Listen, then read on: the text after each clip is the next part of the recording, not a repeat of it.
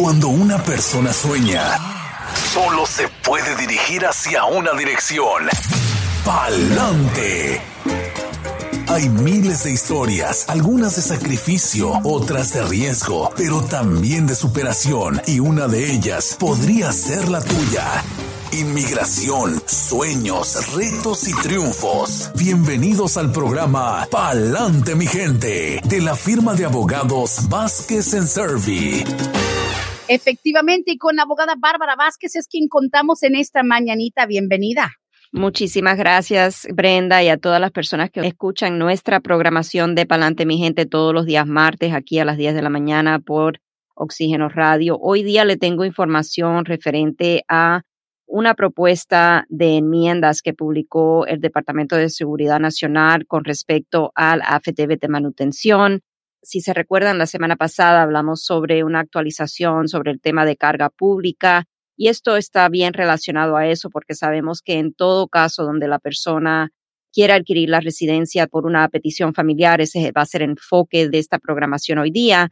La persona que está solicitando la residencia necesita demostrar que no va a ser una carga pública para Estados Unidos o que no se va a convertir en una carga pública una vez que le den paso como residente permanente el 2 de octubre, el Departamento de Seguridad Nacional publicó en el Registro Federal una propuesta de regulación que trata sobre enmiendas a los requisitos de patrocinio para una FDB de manutención.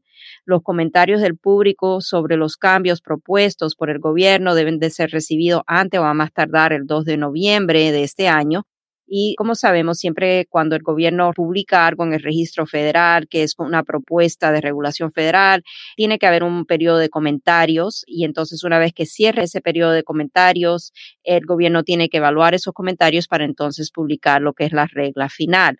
En estos momentos recuerden que esto todavía es una propuesta para hacer enmiendas a los requisitos de la FDB de manutención. Y aunque el juez federal Daniels del Tribunal Federal en Nueva York logró bloquear por interdicto la regulación federal sobre carga pública por un tiempo el año pasado y amonestó al gobierno en el dictamen hallando que la regla federal de carga pública es, en sus palabras, repugnante al sueño americano y las oportunidades de prosperidad y éxito por medio de arduo trabajo y la movilidad ascendente.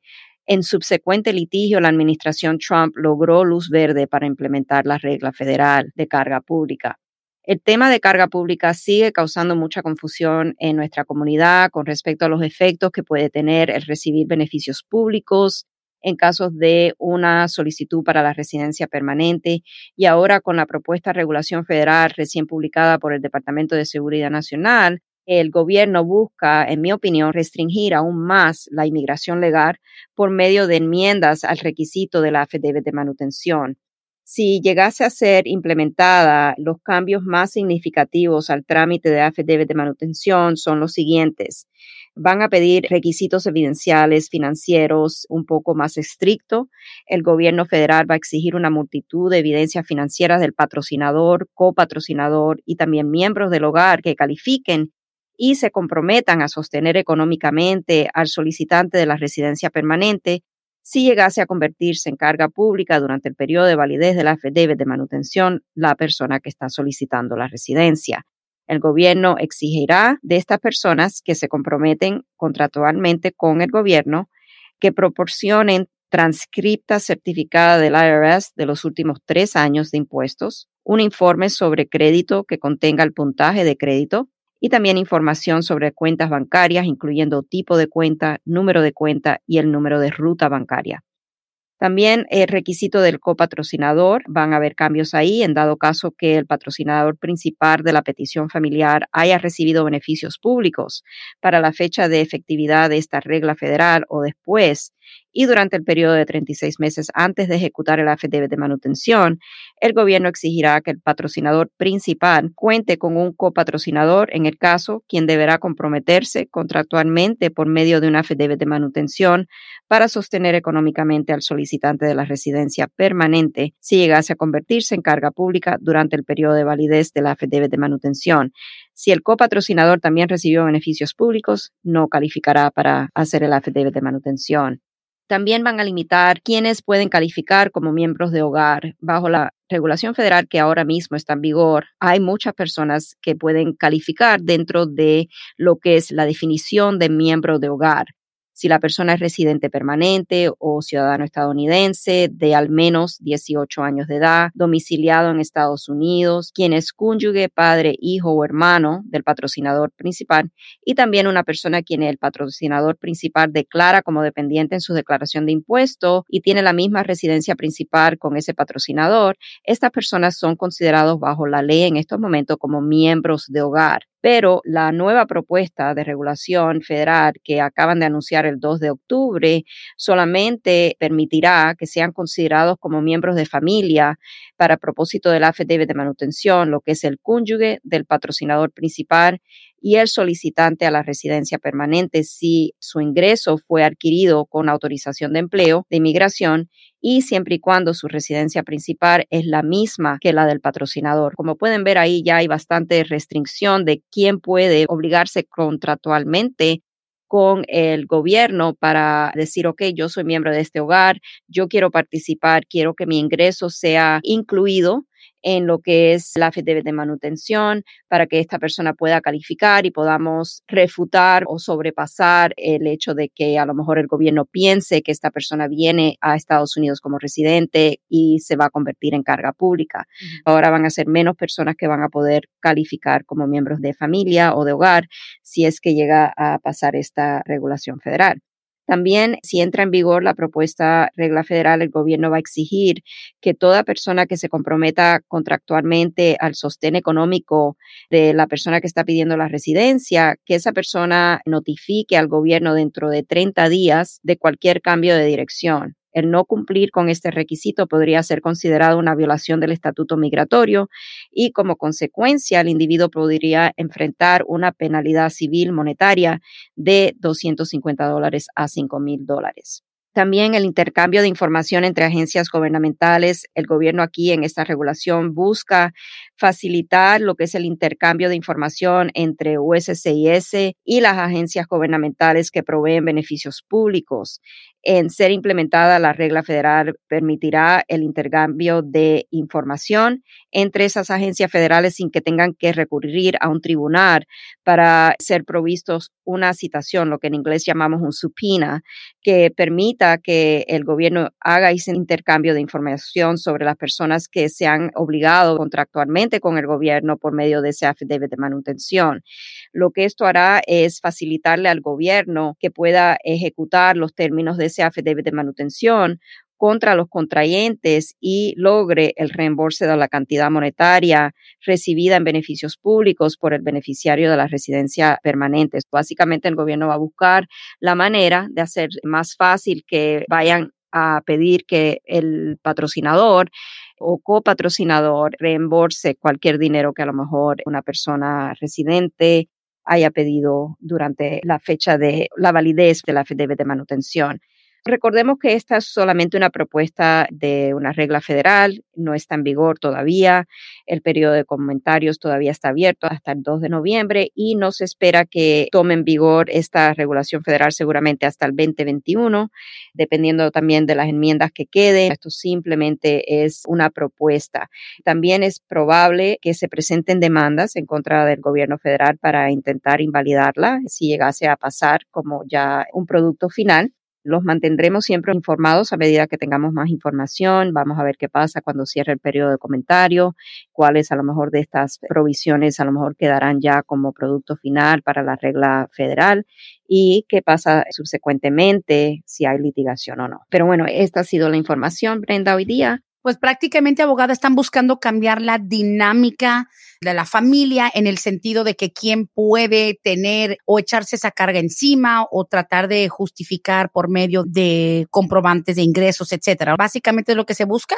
Exactamente, están tratando de limitar quiénes pueden comprometerse, quiénes pueden ser calificados para el affidavit de manutención, qué evidencias va a tener la persona que demostrar. Por ejemplo, en estos momentos, cuando hacemos un trámite para el ajuste de estatus, el gobierno pide el último año de las declaraciones de impuestos para propósito del affidavit de manutención. No estamos hablando de la declaración de autosuficiencia, ya eso es otro tema para otro día.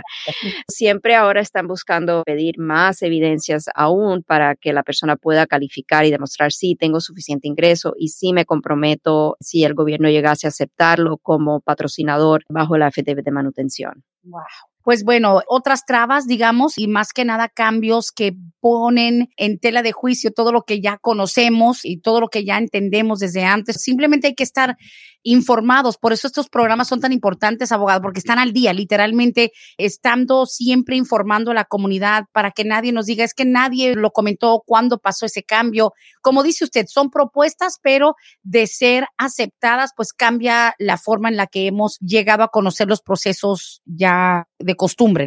Exacto. Para nosotros va a ser un cambio bastante radical si llegase a pasar. Por ejemplo, uno de los puntos que yo creo para mí es más, busca restringir esta regulación federal la calificación de miembro de hogar, cuando antes era muy amplio si, por ejemplo, un hermano que vive en el hogar, pero a lo mejor el cuñado de la persona que quiere inmigrar a Estados Unidos, esa persona tenía la posibilidad de ser considerado miembro de familia para incluir su ingreso. Ahora, bajo estas propuestas reglas, van a limitar severamente. Como escuchamos, solamente serían considerados cónyuge del patrocinador principal y también solamente la persona que viene inmigrante. Si, por ejemplo, la persona a lo mejor está bajo DACA y tiene su autorización de empleo, entonces se puede incluir como miembro de familia y podemos utilizar el ingreso de esa persona para decir, mire, tengo suficiente ingreso o voy a aportar a mi mismo sostén, tengo el empleo va a continuar cuando yo entre como residente. Hay muchos cambios, yo creo, pero este para mí es uno de los cambios más contundentes. Qué bárbaro. Pero eso sí, bien que lo cuentan todos los miembros de la familia, como hemos sabido siempre, siempre te han considerado cada ser humano en tu hogar a la hora de lo del ingreso para saber si tú ganas lo suficiente como para pedir a alguien. Exacto, siempre van a mirar cuántas personas están dependientes del patrocinador y entonces van a usar el cálculo de todas esas personas en el hogar quienes sí dependen del patrocinador.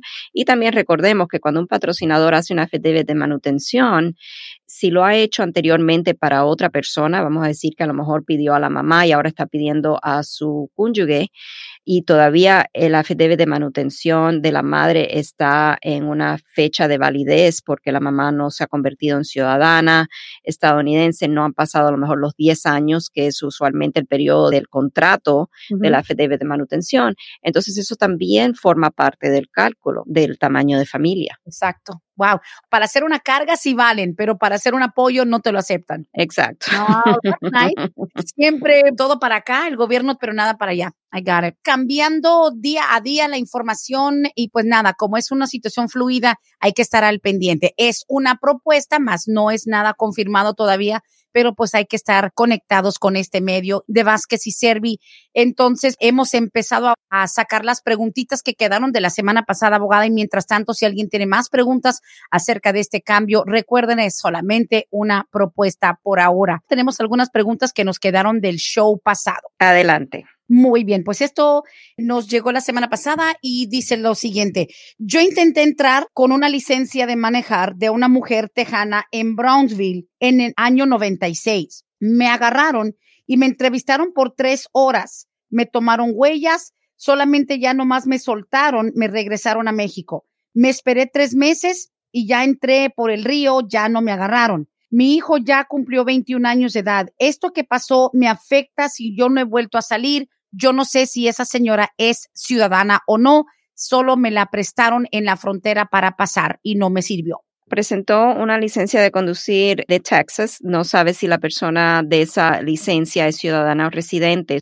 Primero que nada, suponiéndonos que la persona de la identidad es ciudadana o que si a lo mejor cuando la persona fue detenida en la frontera con este ID, pusieron en la base de datos que la persona hizo una declaración de ciudadanía. ¿okay? En ese caso, lo que tenemos que ver es en qué fecha sucedió esto. ¿Por qué? Porque la ley de inmigración castiga perpetuamente cualquier declaración de ciudadanía falso después del 30 de septiembre del 96.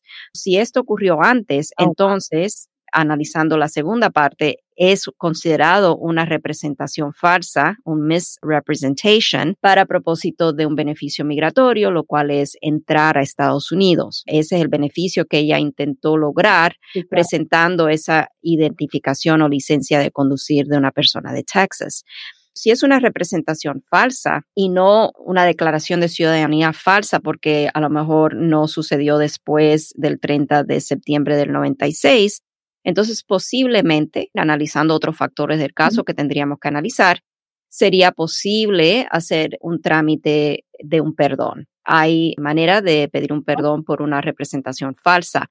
Ahora, igual que para propósito de un caso para un perdón de presencia indocumentada en el país. Sabemos que los hijos en ese caso no cuentan, solamente cuentan mamá o papá o cónyuge. El mismo problema tendríamos en un caso de representación falsa.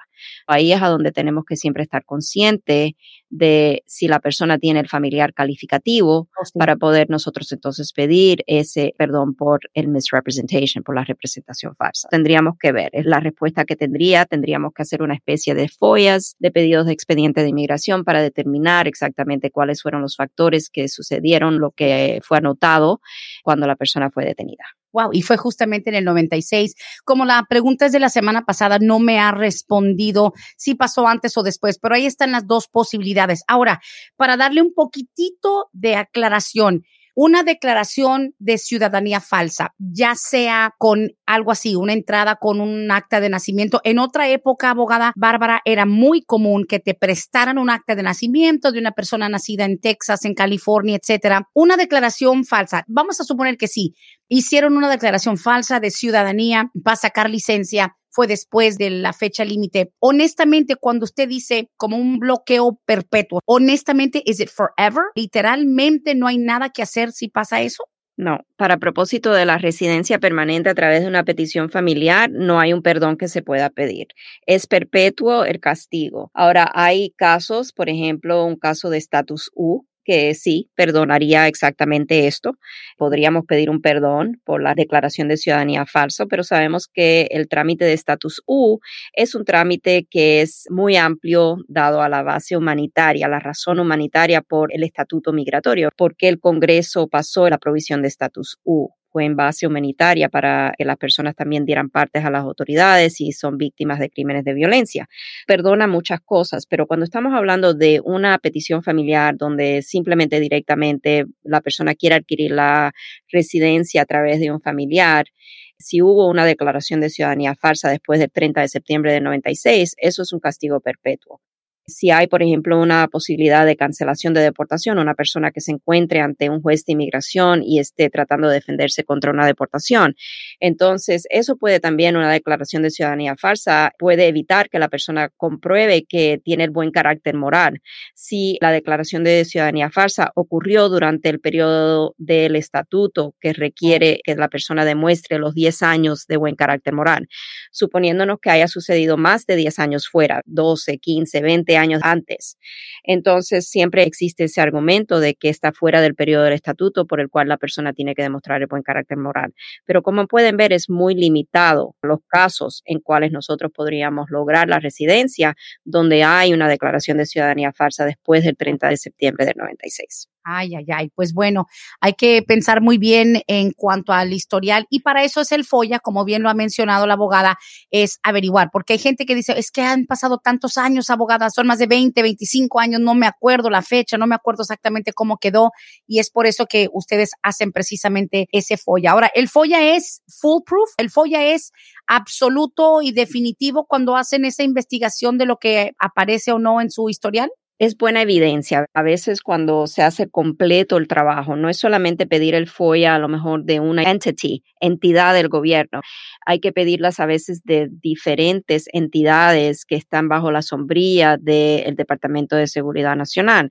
En este caso, por ejemplo, haríamos el OBIM FOIA, haríamos un pedido con las huellas dactilares, porque usualmente cuando le toman las huellas a una persona, queda ahí en ese pedido del expediente, nos enviarían cada vez que la persona se ha presentado para la toma de las huellas dactilares o que la han detenido. También haríamos un FBI background check, porque a veces en casos antiguos, antes de que se estableciera la patrulla fronteriza, por ejemplo, no quedaba récord a través de un FOIA con la patrulla fronteriza. Por eso hacemos el FBI, porque en numerosos casos hemos tenido los reportes del FBI donde ahí aparece, ok, a esta persona la detuvieron en 1989 o 1990 y le tomaron huellas y fue en esta frontera y ahí va a decir a veces voluntary return o va a decir process for deportation, procesado oh. para deportación.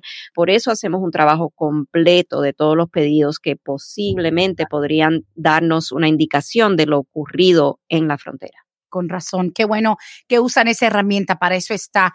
Y la siguiente pregunta dice, mi esposo y yo estamos esperando lo de la visa U. Nos dicen los abogados que ya fuimos aprobados por la acción diferida. No entiendo muy bien de qué se trata. Gracias. Ok, la acción diferida es cuando el gobierno ha decidido que el caso tiene mérito. Ok, oh. que posiblemente en el futuro ese caso de estatus U sería aprobado pueden conceder en un futuro el estatus U a la persona. Mientras tanto, dado a que hay una cuota limitada de solamente 10 mil visas U anuales, el gobierno cuando llega a ese punto de decir, ok, este caso tiene mérito, pone a la persona en lista de espera para que cuando se vuelva a abrir la cuota, si la solicitud de ellos caen dentro de la nueva cuota que se abre cada primero de octubre, cuando abre el año fiscal del gobierno federal, entonces ahí pueden ser concedidos el estatus U.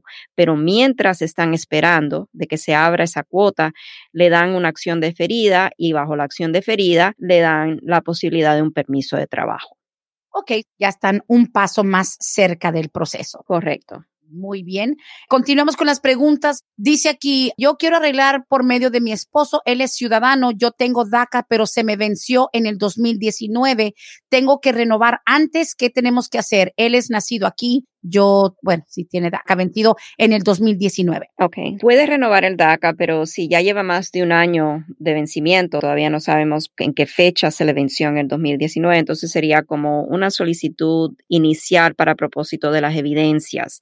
No es que estaría aplicando como una solicitud inicial necesariamente, porque sabemos que el gobierno no está aceptando solicitudes inicial de DACA, pero para propósito de los requisitos evidenciales sería como si estuviera aplicando por primera vez. Ok, no sé si eso queda claro, un poco confuso, pero yo le diría ver primero la manera de renovar el DACA, porque el DACA es algo que la puede mantener aquí en Estados Unidos mientras transcurre por el proceso a través del esposo, quien es ciudadano estadounidense.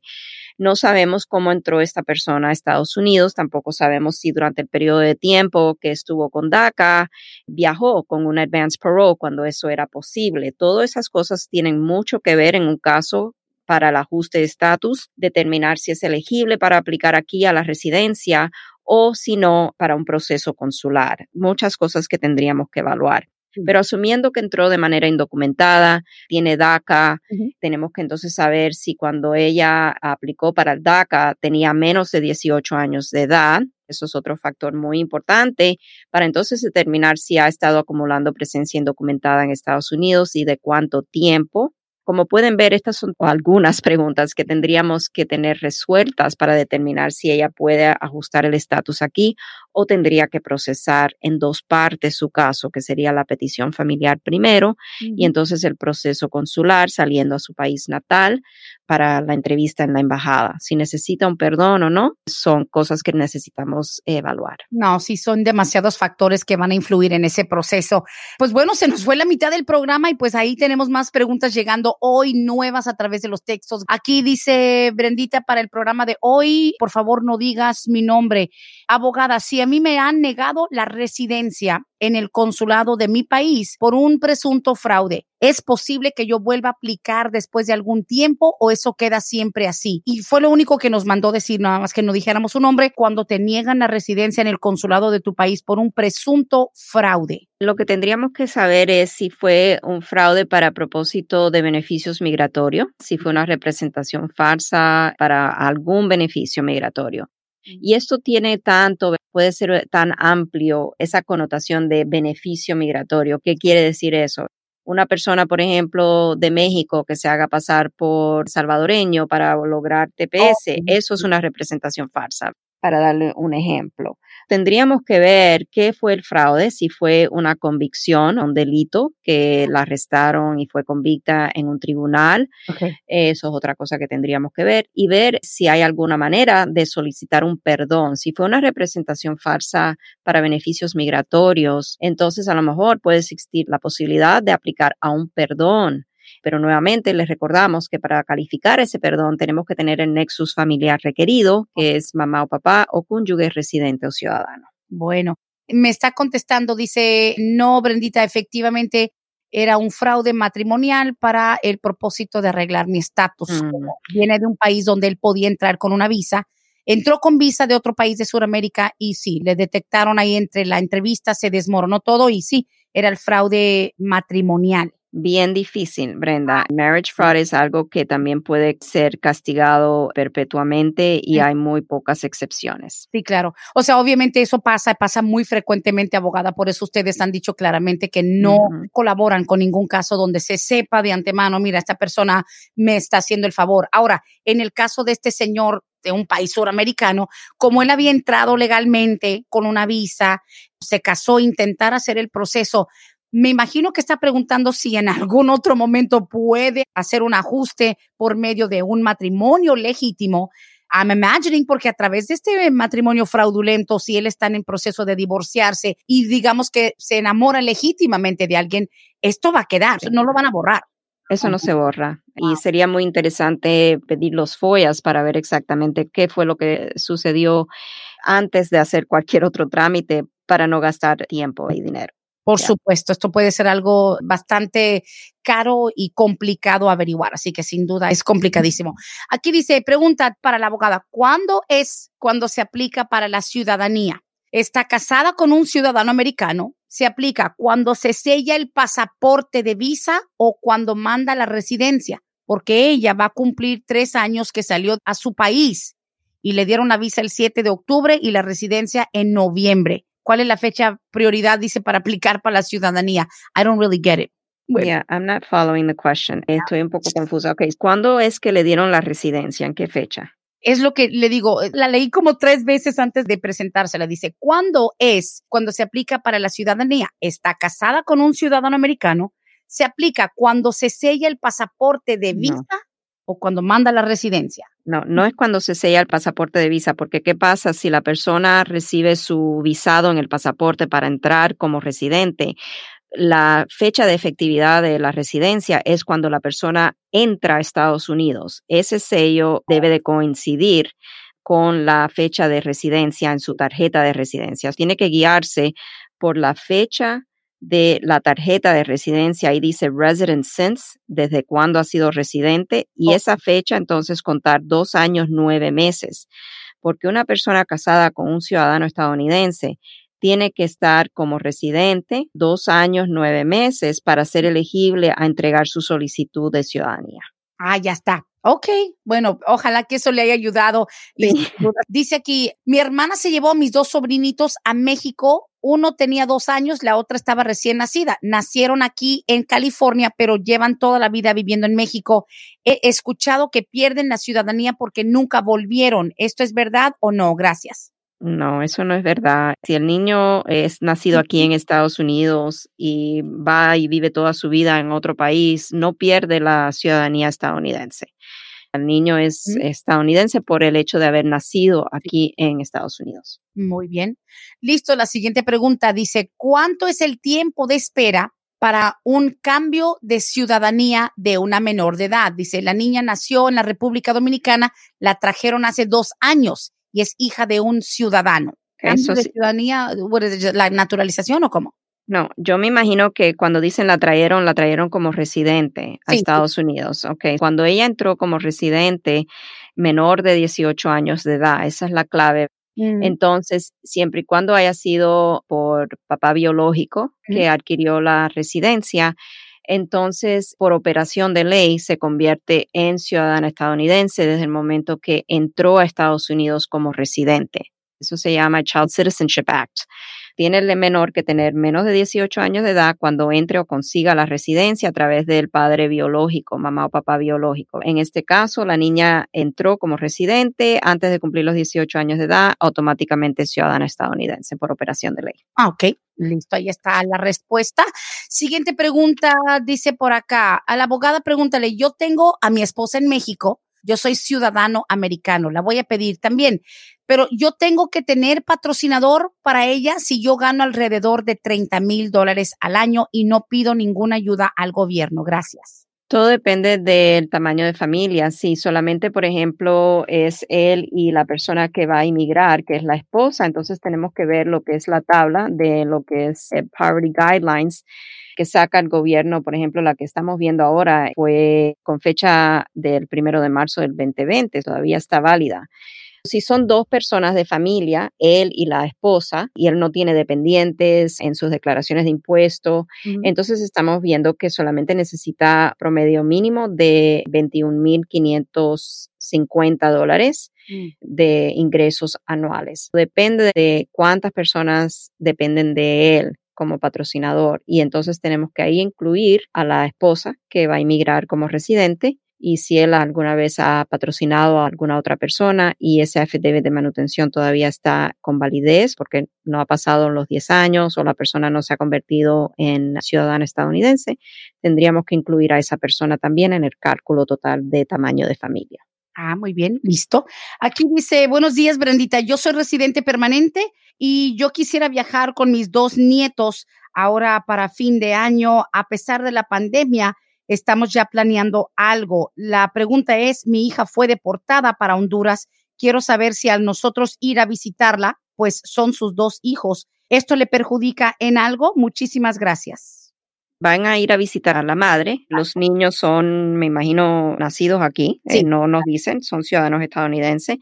No veo de qué manera pueda perjudicarle o a lo mejor qué es lo que está pensando esta persona que hace la pregunta, de qué manera está pensando que podría perjudicarle el hecho de que los niños vayan a visitar a la mamá. Exacto. Porque a lo mejor la mamá esté pidiendo un perdón, a lo oh, mejor. a lo mejor el hecho de que los niños puedan ir y venir a ver a la mamá, eso no debe de perjudicar si es por esa razón que hacen esta pregunta. Sabemos que siempre se puede hacer el argumento de que los viajes son infrecuentes, que de, todas maneras afecta lo que es el sentido emocional de los niños, el no tener a su madre aquí físicamente en Estados Unidos, conviviendo con ellos día tras día, dándole el cuidado necesario y el calor de madre.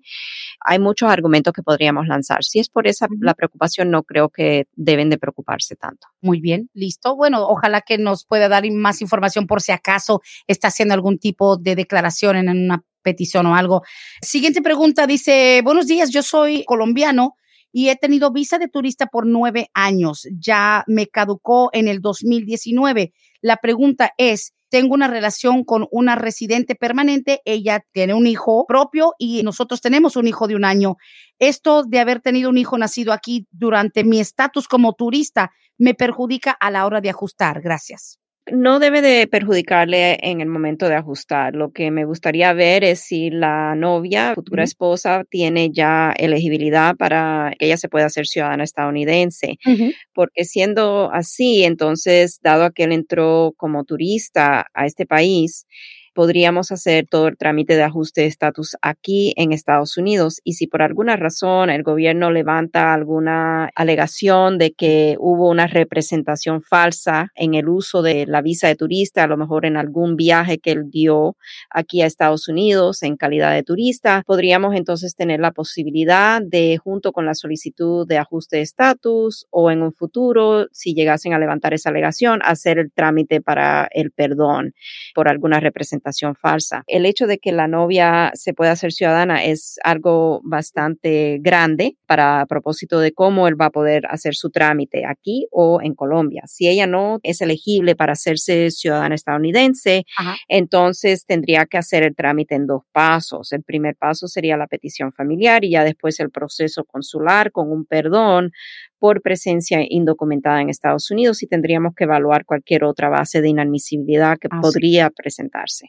Ya. Y este caballero nos hace una segunda parte, dice, agregándole una segunda parte, lo que sucede es que mi novia se hizo residente por su expareja, el papá de su primer hijo, y aún no están divorciados. Es por eso la duda de que como ya tenemos un hijo nosotros dos, digamos, no sé si es por la parte moral de que no está divorciada todavía de la persona que le dio los papeles a ella, o I don't know, pero él está preocupado porque al haber tenido un estatus de visa de turista, él tiene una relación con una residente y esa residencia ella la consiguió con su pareja anterior y no se ha divorciado todavía. No hay ninguna, me imagino que él está pensando que si hay algún tipo de efecto negativo sobre él él está preocupado porque a lo mejor como aparenta el hecho de que ellos tengan un hijo en común, estando ella todavía casada con su expareja, por medio de quien ella adquirió la residencia. Oh, y para esto yo necesito obviamente sentarme y escuchar todo lo que son los factores en este caso para determinar, ok, a lo mejor puede presentarse el problema de que inmigración sospeche a lo mejor de que esta persona a lo mejor cometió una representación falsa cuando entró como turista, a lo mejor tenía la intención ya de venir a quedarse porque a lo mejor tenía ya una relación establecida. Ah. Todas esas cosas tendríamos que evaluarlas para determinar cómo mejor proceder en el caso. Mm. El hecho de que la señora tenga un hijo ahora con él, si ya ella lleva separado de su expareja varios años, yo no veo que necesariamente eso vaya a levantar alguna sospecha que pueda tronchar la posibilidad de este señor poder lograr la residencia. Ok, porque sabemos, abogada, que tal vez esta no es la situación en particular que atraviesa el radio escucha, pero sabemos que incluso en otros episodios del podcast nos han preguntado, a veces hay un factor ya personal o dramático donde una persona dice, wow, yo te arreglé papeles y ahora por medio de mí tienes tus papeles y ya te vas a juntar con otra persona.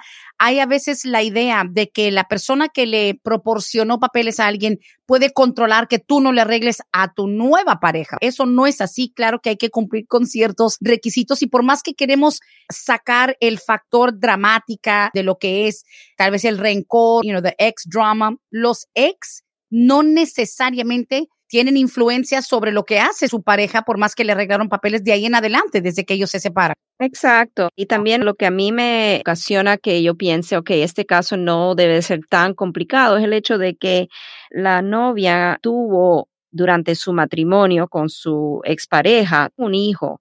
Es muy difícil que el gobierno pueda comprobar el matrimonio fue solamente por beneficios migratorios, porque ahí hubo una relación formal, hubo, hubo un matrimonio, tuvieron un hijo juntos, fue una relación válida, no fue para propósito de inmigración. Por esa parte yo diría, ok, no debemos de estar preocupados por esa parte.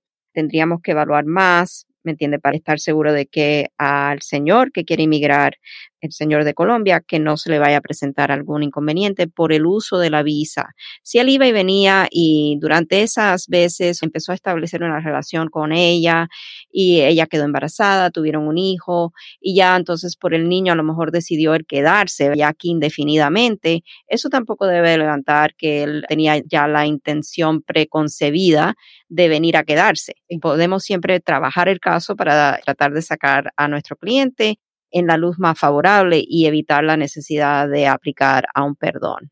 Ahí está. Ok, pues hay muchos factores que considerar. Dice aquí, buenos días, abogada. Mi DACA se me vence en junio del 2021, pero tengo mi papá residente permanente. Él me puede pedir a mí, no vive con nosotros, dice nomás, dice gracias, no vive con nosotros, él vive en el estado de Washington State. Ok, no necesariamente importa dónde esté viviendo el papá residente, lo que importa aquí es saber si el, joven con DACA es casado, porque sabemos que un padre residente no puede pedir a sus hijos casados. Si él es soltero, sí, el papá lo puede pedir.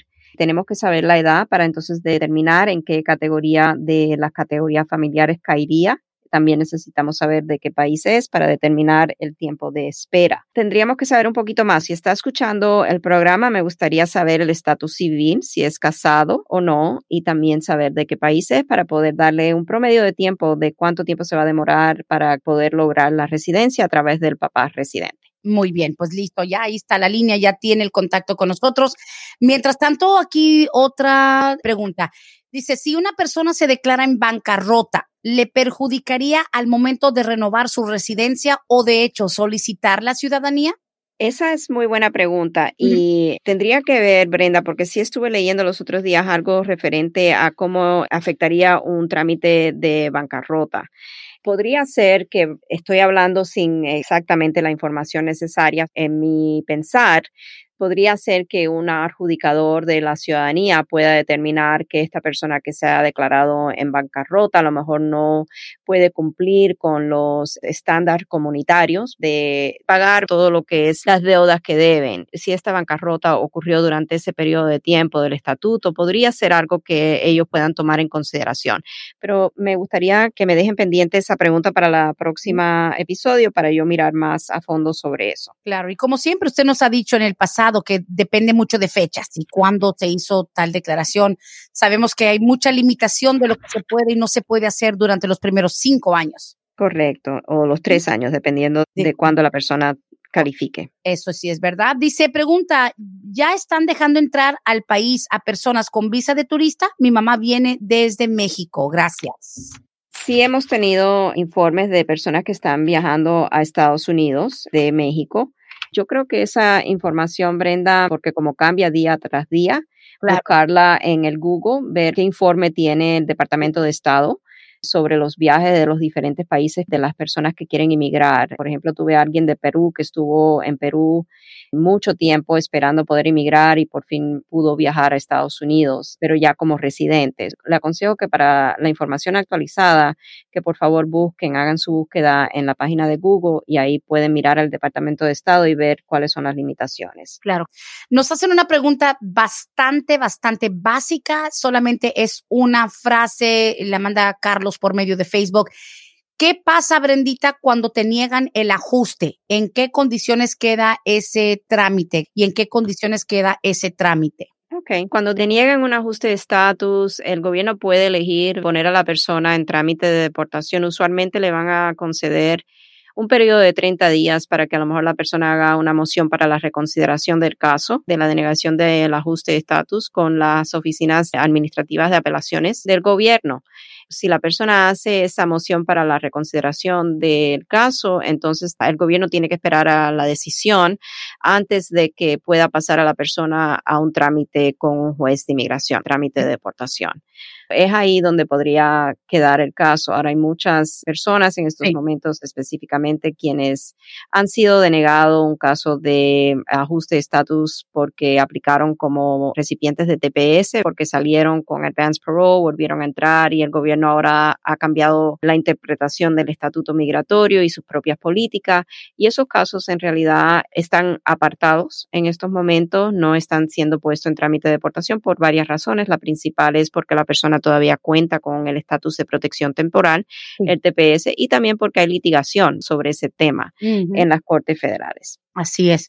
Siguiente pregunta antes de que se nos acabe el programa. Dice, hola abogada, le estoy queriendo arreglar a mi esposo. Yo soy residente permanente, pero el problema es que él debe mucho de manutención. Son más de 11 mil dólares para sus dos hijos que viven en Carolina del Sur. ¿Le va a perjudicar para yo arreglarle? Posiblemente sí. El hecho de que ella sea la persona quien lo está patrocinando, siempre el gobierno va a mirar el ingreso que tiene ella como patrocinadora de la solicitud para comprobar que no va a convertirse en carga pública para Estados Unidos. Pero ¿qué pasa? En estos casos, la persona siempre que quiere emigrar a Estados Unidos como residente tiene que comprobar que es una persona de buen carácter moral, que cumple con todo lo que son los estándares comunitarios de aquí, de Estados Unidos. Y una de las cosas que puede el gobierno exigir es si él tiene hijos, obviamente, y hay que poner los hijos que uno tiene en las solicitudes que va a hacer para la residencia. El gobierno puede indagar referente a si esta persona está cumpliendo con su deber o no de hacer sus pagos de manutención para sus hijos. Eso es un factor definitivamente que pueden mirar. Nunca podemos decirle no, no van a tomar eso en consideración. Un rotundo no no es posible. El consejo aquí sería de tratar de hacer sus pagos, ponerse al día con lo que debe porque otra de las cosas que puede suceder también es que si la mamá de sus niños quiere ponerle una demanda por lo que él debe de back child support, eso es algo que ellos van a mirar cuando miren si esta persona tiene alguna demanda en su contra, alguna orden de arresto, todo eso lo van a estar mirando cuando la persona quiera emigrar como residente. Claro que sí. Bueno, hay muchas cosas que considerar y es imposible contestar tan detalladamente cada pregunta que nos llega al programa. Tengo un mensaje en Facebook un poquito largo, voy a tratar de resumirlo. Esta persona, de hecho, nos escucha en el estado de New York. Dice, sin nombres, por favor, el papá de mi hijo es ciudadano americano. Él nació aquí en Nueva York, pero lo sentenciaron a 17 años de prisión por un caso penal él servirá su tiempo en New Jersey. De los 17 años, ya lleva tres años cumpliendo su condena. Pregunta, no estamos casados, tenemos un niño de dos años. Quiero yo saber si es posible que siga un proceso. Yo soy de Guatemala, entré indocumentada, pero si me puedo casar con él en la cárcel y si él me puede llevar el caso. El problema aquí mayor que vamos a tener con el caso va a ser, primeramente, el hecho del affidavit de manutención. Esta persona que es el patrocinador del caso está en prisión. Sí. Y está en prisión por ese tiempo largo de 17 años que lo han condenado no vamos a poder demostrar que ella o que él tiene suficiente ingreso para que ella no se convierta en carga pública para los Estados Unidos. Eso va a ser uno de los factores principales que pueden perjudicar el hecho de que ella pueda inmigrar a través de él. El casarse en la cárcel, yo creo que eso es posible. Tienen que hacer los arreglos y averiguar a través de dónde él está en prisión, a ver cómo es que ellos permiten ese proceso. Mm. Pero sabemos sí que a veces es posible hacerlo.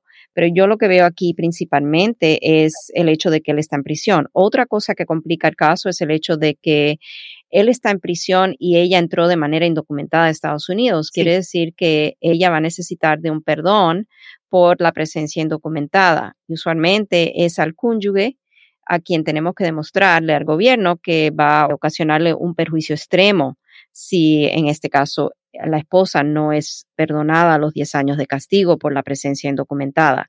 Él estando en prisión va a ser difícil demostrar que él va a sufrir un perjuicio extremo si la esposa no es permitida entrar a Estados Unidos o que no le den el perdón.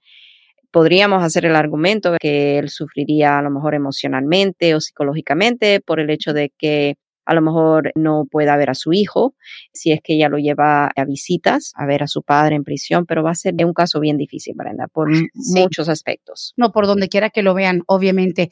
Otra preguntita antes de ir nos dice, ¿Qué diferencia tiene un perdón 610 y 612? No estoy muy clara, eso me lo han platicado los abogados que hemos consultado para el caso de mi esposo. 610. Yo creo que se equivocó, es el 601. Sí, yo me imagino que está hablando del 601. El 601 y el 601A podría ser que a lo mejor esté hablando de esos. El 601A es el perdón provisional. 601A se puede aplicar aquí dentro de Estados Unidos mientras la persona está tramitando para eventualmente poder recibir la residencia. Se hace la petición familiar primero, una vez que la petición familiar sea aprobada, entonces se hace el pedido para el perdón I-601A pero para pedir ese perdón solamente podemos pedir que perdonen la presencia indocumentada de la persona. Si la persona cuenta con otra base de tener que pedir un perdón, a lo mejor por una representación falsa o por haber traído a alguna persona de manera indocumentada a Estados Unidos, entonces sería el 601. Y la diferencia mayor es que el 601 no se puede pedir desde aquí de Estados Unidos. La persona primero tiene que salir del país, ir a su entrevista ser denegado la residencia y entonces le dan lo que nosotros llamamos una carta de invitación o un documento azul donde dicen que no es elegible, pero que él puede solicitar un perdón por las bases de inadmisibilidad que tiene. Si la persona cuenta con más de presencia indocumentada en el país, tiene que hacer el pedido del perdón estando fuera, ya saliendo, yendo a la entrevista, siendo denegado y entonces podría aplicar para el perdón, que sería el 601. Sí, correcto. Bueno, y para finalizar, dice, y me imagino que tiene que ver con las veces que puedes aparecer como patrocinador. Nada más, permíteme, deja ver. Dice, buenos días, cuando uno es patrocinador, ¿cuántas personas podemos pedir? Gracias y saludos. Con esto cerramos, pues me imagino que quieres saber si ya es patrocinador en una solicitud, puede ser patrocinadora en otra solicitud distinta. No sé qué significa cuántas personas podemos pedir. Sí se puede. A lo mejor está pidiendo a múltiples personas. A lo mejor pidió a la mamá, vamos a decir, y ahora se casó y quiere pedir a su cónyuge. Sí, puede hacerlo. Lo que siempre tiene que tomar en cuenta es que aunque el gobierno le permita pedir a varias personas, tiene que contar con suficiente ingreso porque cada una de esas personas cuenta hacia el tamaño de familia. No es simplemente saber si puede hacerlo, es saber si califica como patrocinador dependiendo del ingreso que tiene anualmente. Ok, se basa precisamente en el total de lo que tiene como ingresos y el número de personas a las cuales ella quiere apoyar quiere apoyar y también personas que ya estén dentro del hogar, porque vamos a suponer que sea un señor casado con dos hijos, eh, los dos hijos menores. En este caso, ahí son cuatro de familia. Quiere traer a la mamá, tiene que incluir a la mamá, son cinco. Quiere traer al papá, hay que incluir al papá, son oh, seis, ¿me entiendes? Y se van acumulando así. Y entonces, dependiendo del total de familia, es que vamos a mirar la tabla y ver que esta persona tiene que contar con X cantidad anualmente para demostrarle al gobierno que a las personas que van a inmigrar no se convertirán en carga pública. Ah, caray. Bueno, ahí está la respuesta sencilla, pero obviamente va a depender de otros factores. Abogada, increíble el programa de hoy. Muchísimas gracias, Brenda. Y como saben, aquí los espero todos los martes para conversar con ustedes sobre inmigración. Muchas gracias, Brenda. Gracias a usted. Hasta la próxima. Hasta aquí hemos llegado hoy, pero siempre vamos pa'lante, mi gente, con Vázquez en Servi. Hasta la próxima.